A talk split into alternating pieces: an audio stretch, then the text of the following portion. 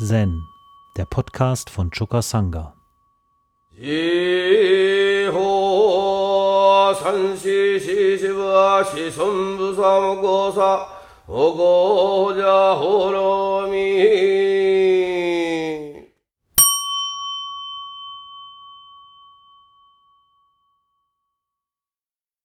Sie sind weiterhin bei den Yoshu-Koans.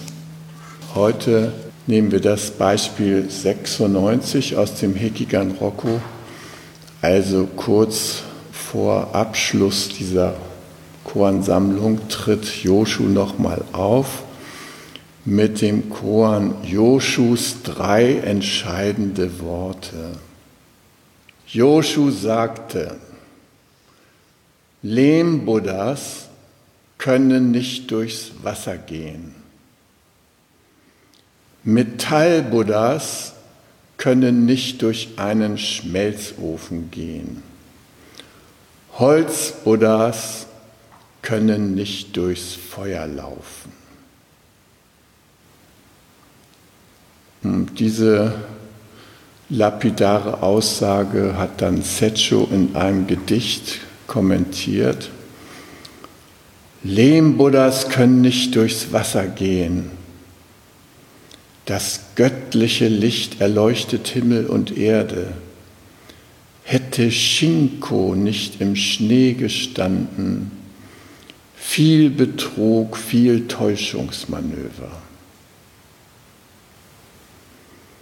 Metallbuddhas können nicht durch einen Brennofen gehen. Männer kamen, um Shiko zu besuchen und fanden das Warnschild am Brett aber überall die sanften Brisen. Holzbuddhas können nicht durchs Feuer laufen.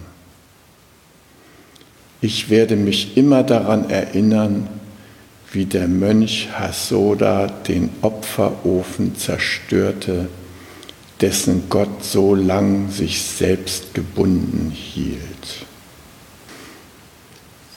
Ja, dieses Koan, diese drei Sätze, Lehmbuddhas können nicht durchs Wasser gehen, Metallbuddhas können nicht durch einen Schmelzofen gehen, Holzbuddhas können nicht durchs Feuer laufen. Das war für mich echt ein sehr herausforderndes Koan, als ich damit zu tun hatte. Ich tappte wirklich im Dustern. Äh, ich kam einfach nicht auf den Punkt und habe alles Mögliche dazu gesagt, was man mit dem Wasser machen könnte. Und im Schmelzofen, na gut, da werden die Knochen verbrannt und all sowas habe ich da so, äh, mühsam durchstochert.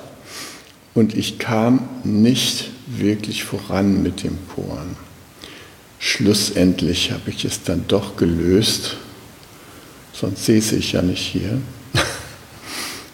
Aber es hat mich echt Mühe gekostet und es hätte mir sehr geholfen, wenn ich damals schon die 33 Zen-Geschichten von Meister Joshu äh, gehabt hätte, weil äh, Secho und Engo, die haben diese drei Sätze da extrahiert ohne den Kontext, in dem Joshu das ursprünglich verfasst hatte oder gesagt hatte. Und im Prinzip stammen diese drei Sätze als Einleitung aus einem längeren Text dieser Zen-Geschichten von, von Joshu. Und ich lese deshalb diesen Text euch nochmal vor. Also es lohnt sich, dieses kleine Heftchen äh, zu besitzen, um sich mit weiteren Joshu-Geschichten und Koans vertraut zu machen. Also, in der äh, in Nummer 165 dieser Sammlung, da heißt es folgendermaßen. Joshu unterwies die Menschen. Eine metallene Buddha-Statue schmilzt im Brennofen. Ein Holzbuddha verbrennt im Feuer. Ein Tonbuddha löst sich im Wasser auf. Ein wahrer Buddha wohnt in allem. Also ihr seht, diese drei Sätze werden da aufgenommen, aber da kommt noch ein sehr hilfreicher Satz hinterher. Ein wahrer Buddha wohnt in allem. Nicht diese Statuen und so weiter, diese äh, angebeteten Teile hier. Die kommen nicht durchs Feuer, nicht durchs Wasser, nicht durch den Schmelzofen. Es geht dann weiter.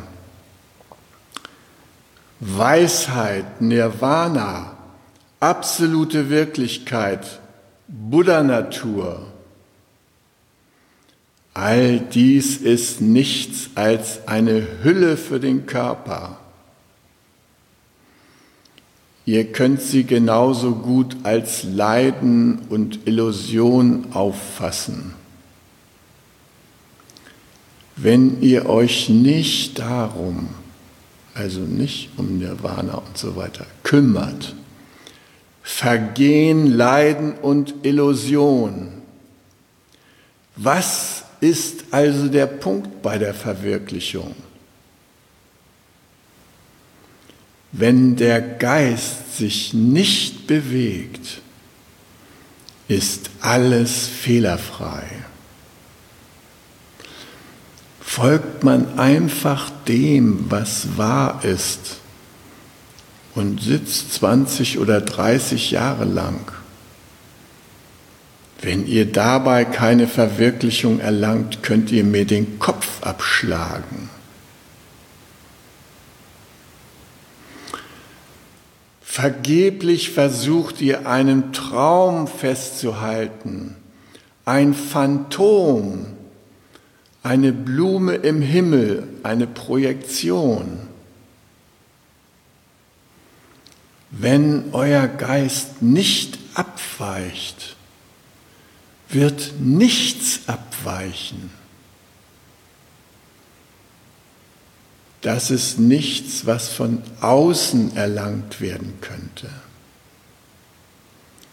Warum solltet ihr also von irgendetwas besessen sein?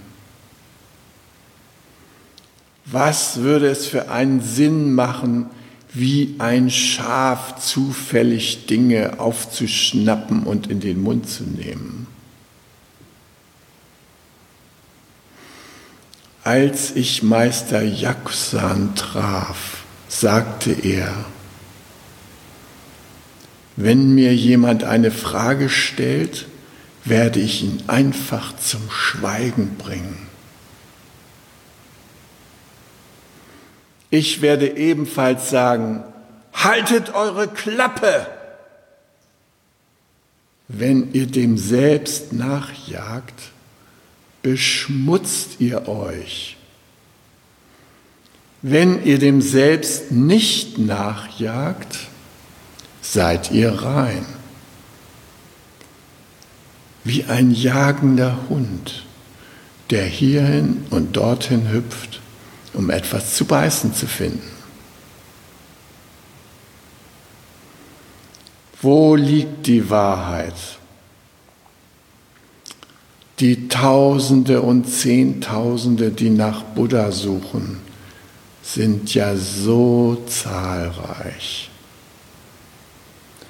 Versucht aber mal wahrhaft Suchende zu finden. Ihr werdet kaum einem begegnen.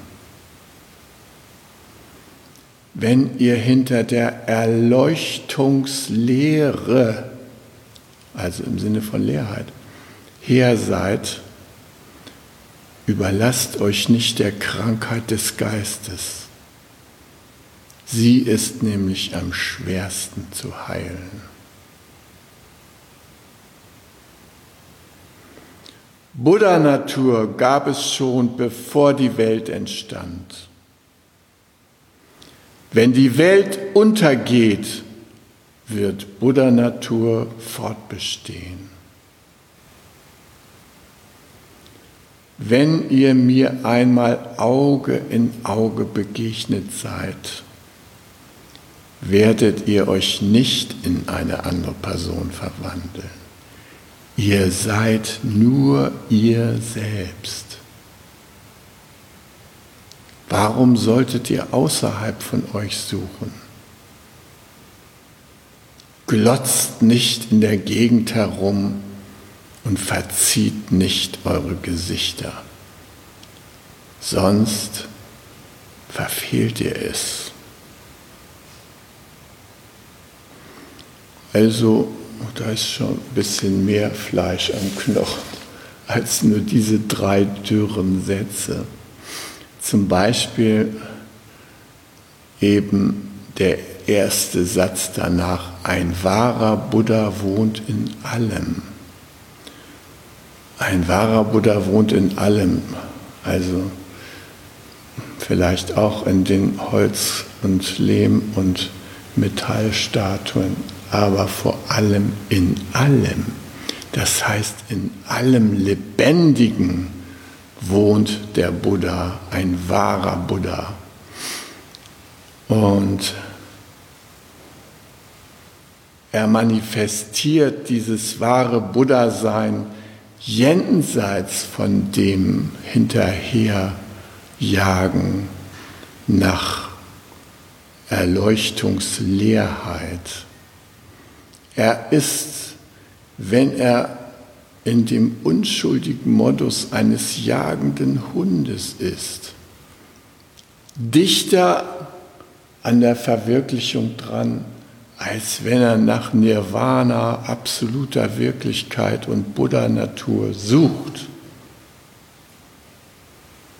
Der Hund bewegt sich in seiner Welt, schnüffelt, wedelt mit dem Schwanz, riecht hieran, daran frisst da was, trinkt da Wasser und legt sich hin, kreist einmal auf dem Boden, äh, legt sich in eine kleine Spirale und schläft. Und wenn er genug geschlafen hat, dann reckt er sich, streckt sich, steht wieder auf und sein Leben wird fortgeführt. Er ist in ganz einfachem direkten Kontakt mit seiner wahren Natur. Aber wir sind nicht in diesem direkten Kontakt. Wenn wir in diesem direkten Kontakt wären, dann könnten wir Ja sagen zu all dem, was unsere Natur ausmacht. Denn unsere Natur ist die Buddha-Natur. Unsere Lebensmotive sind unsere Bedürfnisse. Diese Bedürfnisse anzunehmen, für sie zu gehen, das ist für die Buddha-Natur zu gehen. Ich hatte gerade ein Gespräch, Telefonanruf mit einem Theravada-Mönch, der im Augenblick sich in der Schweiz aufhält und hm, der mit mir gerne nochmal über das Thema Bedürfnisse sprechen möchte. Hm, in seiner Praxis sind bestimmte Bedürfnisse unwillkommen.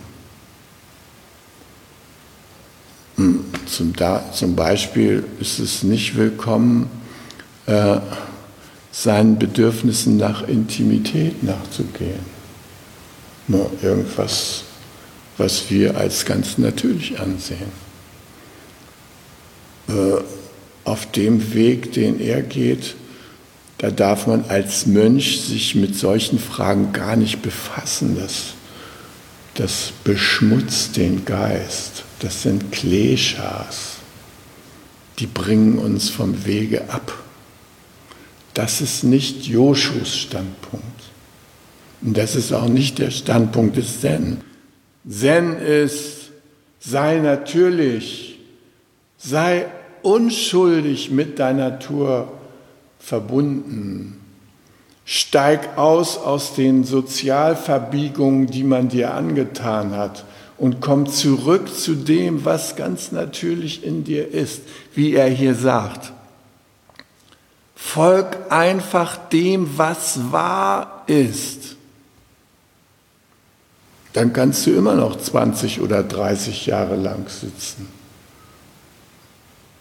Aber es sollte dir auf jeden Fall dämmern, wenn du einfach dem folgst, was wahr ist.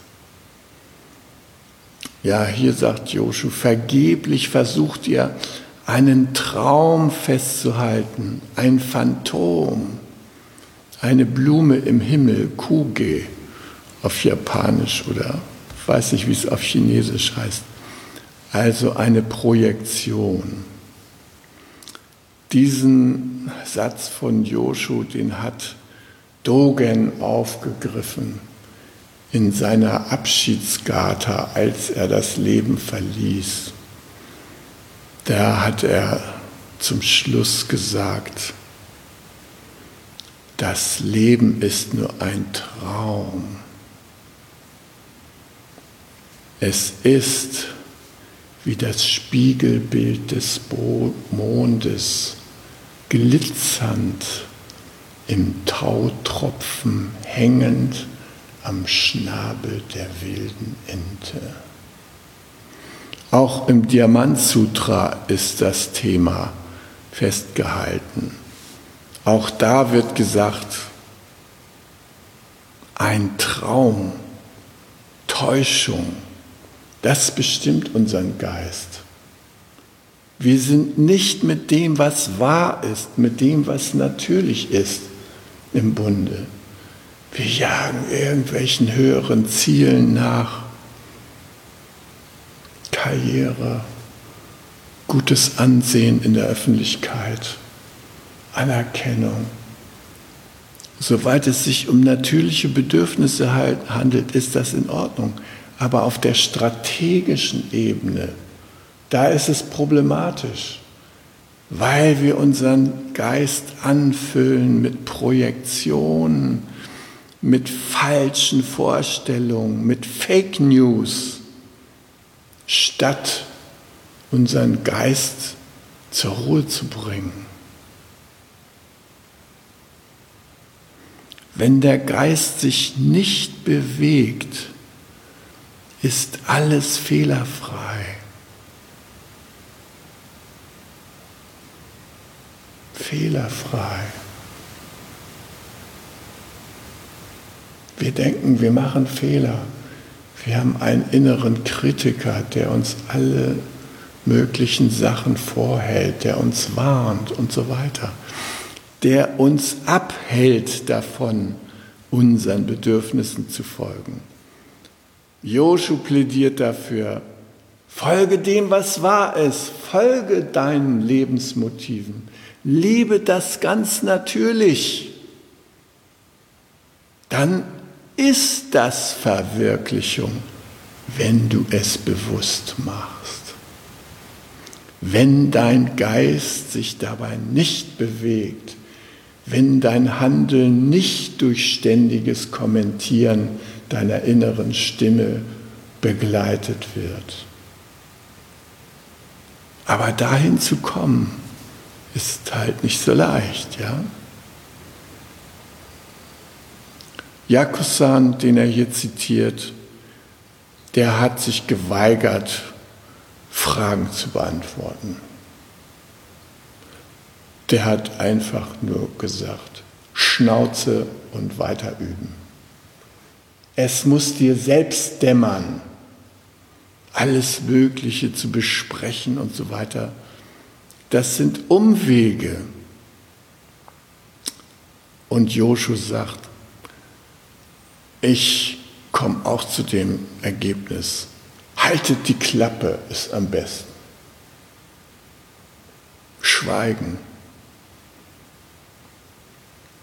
Dann kann es uns am besten dämmern, dass wir mit allem ausgestattet sind, was wir zur Verwirklichung zu dem realitätsgemäßen Kontakt zu dem, was wirkt, kommen.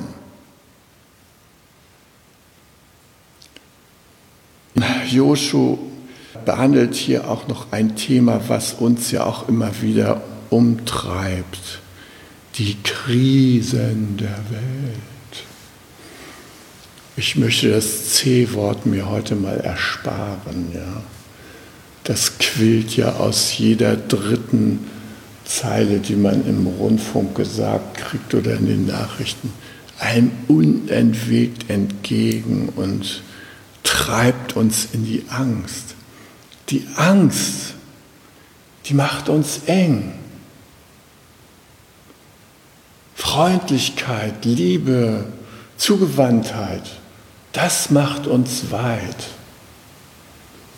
Aber Angst macht uns eng. Da können wir nicht das ausdrücken, was wahr ist. Da müssen wir uns zurückziehen. Und dann haben wir lauter Angstgedanken. Oh, wenn ich jetzt rausgehe, was passiert dann? Oh Gott, oh Gott. Wenn das Schlimmste passiert, dann passiert es halt. Davon geht die Buddha-Natur nicht unter.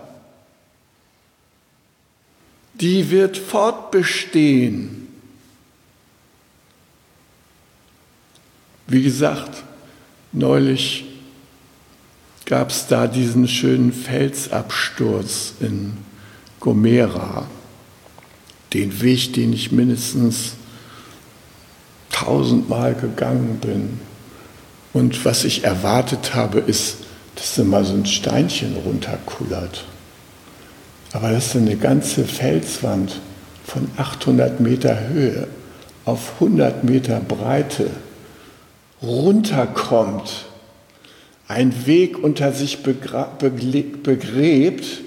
ins Meer stürzt und eine mächtige Flutwelle verursacht dass die Boote im Hafen von Vueltas rauf und runter tanzen und die Leute in der Finca Agayal schreiend weggelaufen sind, um sich in Sicherheit zu bringen.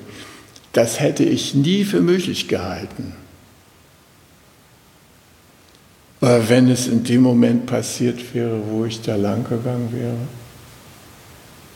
die Buddha-Natur wäre davon nicht untergegangen auch nicht meine Buddha-Natur. Ich hätte die Form verwandelt, das wäre klar. Davon kann man ausgehen. Aber die Buddha-Natur, die hätte fortbestanden. Und deshalb, das ist so tröstlich, auch wenn wir uns jetzt mit diesen anderen Krisen befassen, Klimakrise, Wasserknappheit, Energiekrise und, und, und. Bevölkerungskrise. Wenn wir uns damit befassen, ist es hilfreich, Vertrauen zu haben. Vertrauen, das ist das, was uns am meisten beistehen kann in solchen Situationen. Vertrauen darauf, dass die Buddha-Natur fortbesteht das Universum wird davon nicht aus den Angeln gehoben. Und das finde ich so tröstlich. Selbst wenn die Menschheit es nicht schafft, noch rechtzeitig zum Erwachen zu kommen, es wäre uns zu wünschen, ne? dass wir das auch kollektiv hinkriegen. So Vereinzelte schaffen das ja und Vereinzelte schaffen es auch, ein achtsames Leben zu führen und sich äh, bescheiden mit dem, was sie brauchen, nämlich einfach das zu leben, was man mit Hilfe dezentraler Versorgungsmöglichkeiten abdecken kann. Das würde uns ja helfen. Das würde ja, wie wir das hier üben, auf diesem kleinen heiligen Togenji-Acker, äh,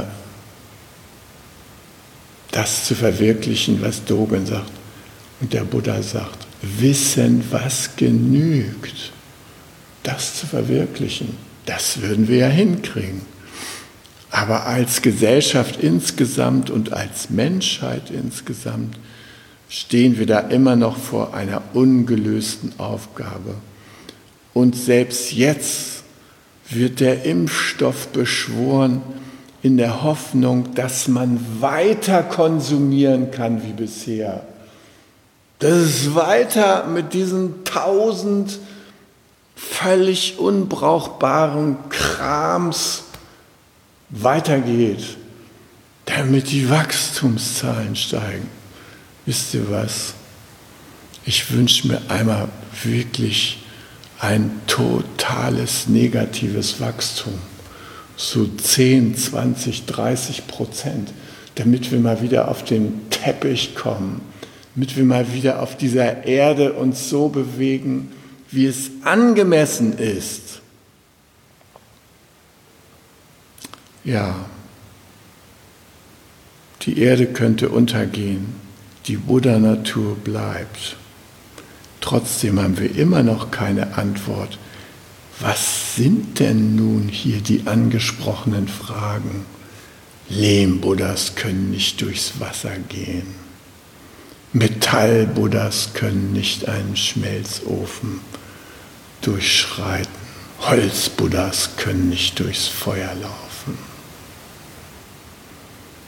Ich habe so mit mir gerungen, was das wohl sein könnte, weil ich natürlich mit meinem Geist in erhabenen Regionen rumgeforscht habe, mit dem Überweltlichen mich verbunden habe, mit dem Allerhöchsten. Und nicht gesehen habe, was das Allerhöchste ist, was Joshu hier anspricht.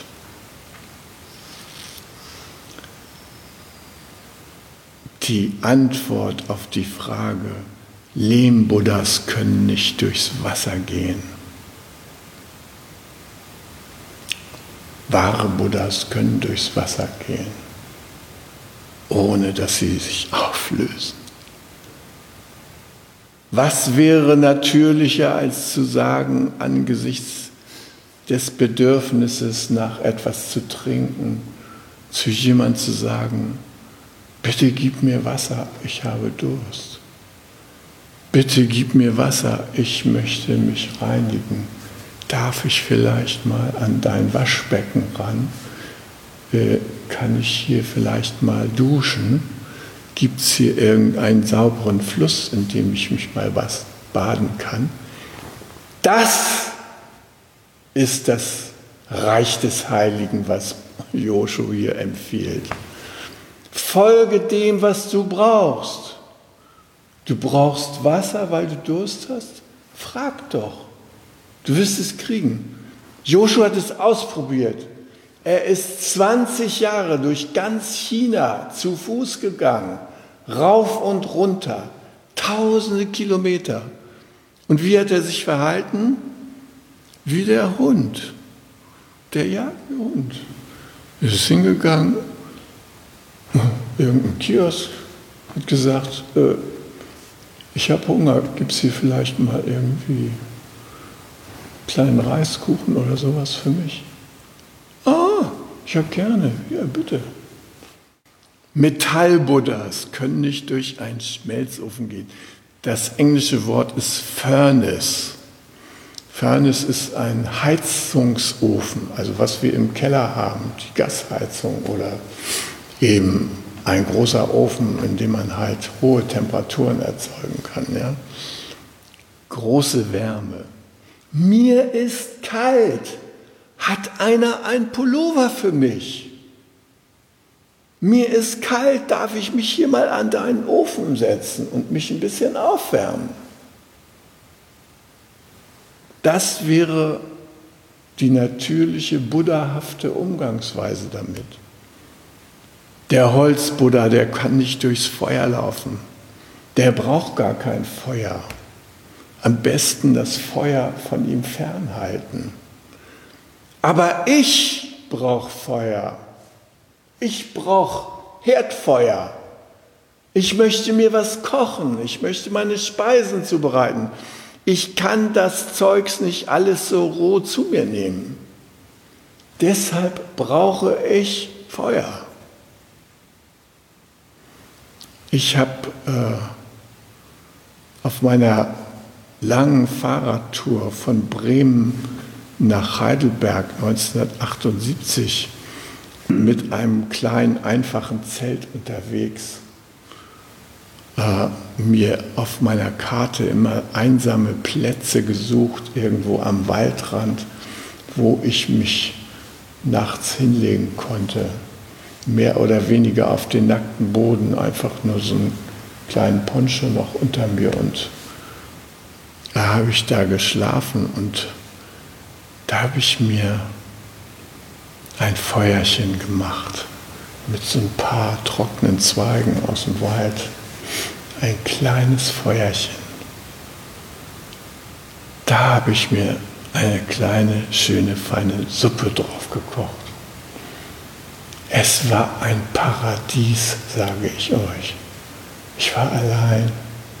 Das Feuer war mein Gefährte. Das Feuer war so ein intensiver Freund. Ich konnte mit ihm Zwiesprache halten. Und wenn ich in die Flammen geschaut habe, kam mein Geist vollständig zur Ruhe. Und am liebsten würde ich hier im Tempel vor der Ofenklappe von Bruno meditieren, wenn man so das Spiel der Flammen noch so beobachten kann. Mir ist kalt. Darf ich mich vielleicht mal wärmen? Hier ist auch manchmal ganz schön kalt. Aber wenn der Bruno an ist, und man kommt da hinten durch die Sendotür raus. Dann kann man seine Schritte noch mal ganz kurz etwas verlangsamen, um die schöne Wärme zu spüren, die unser lieber Bruno da hinten abstrahlt. Metallbuddhas können nicht durch einen Schmelzofen gehen, aber wir, wir können Wärme gut gebrauchen. Und wir können dafür gehen, dass es uns warm ist. Neuerdings lege ich mir sogar manchmal eine Wärmflasche ins Bett. Das habe ich 74, nee, 72 Jahre nicht gemacht in meinem Leben. Ich habe äh, früher, wenn ich meinen Vater besucht habe und er abends ins Bett ging äh, und unter seiner Fuchsdecke verschwand, da zog er sich so richtig warme Bettschuhe an und setzte sich so eine kleine Mütze auf. Ja. Habe ich gedacht, Gott gib mir, dass ich nie in diese Lage komme. Jetzt geht es mir schon ähnlich. Ich muss etwas tun, damit mir die Füße nicht die ganze Nacht kalt bleiben. Metallbuddhas können nicht durch einen Schmelzofen gehen, aber ich kann dafür sorgen, dass mir warm wird. Ganz natürlich. Und was ist man dann, wenn man sich die Wärmflasche ins Bett legt? Man ist ein Buddha, weil man seiner Buddha-Natur folgt. Man könnte natürlich auch zittern und sagen, äh, ich zittere lieber der Erleuchtung entgegen. Ich gehe mal den harten Weg, die ganz harte Nummer. Ich muss sagen, die Wärmflasche hat wirklich was Angenehmes an sich. Also, kochen, um Wasser bitten, um Wärme bitten, um Feuer bitten. Das sind die natürlichsten Dinge der Welt. Wir folgen einfach unserer Buddha-Natur und brauchen keinen einzigen Gedanken auf Erleuchtungsleerheit verschwenden. Hi. Um jungen Menschen den Aufenthalt im Togenji zu ermöglichen, bitten wir um ihre Spende. Alle Spendenmöglichkeiten finden Sie auf chukasanga.de/spenden.